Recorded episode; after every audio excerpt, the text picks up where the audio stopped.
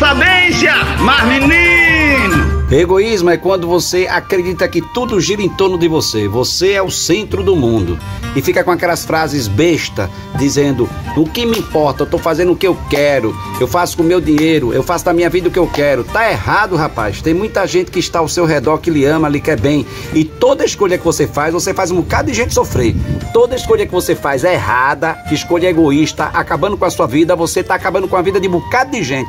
Não existe ninguém isolado no mundo sozinho. Tudo que a gente fizer repercute na vida das pessoas. Tudo que a gente fizer, muita gente inocente vai sofrer por causa da sua escolha.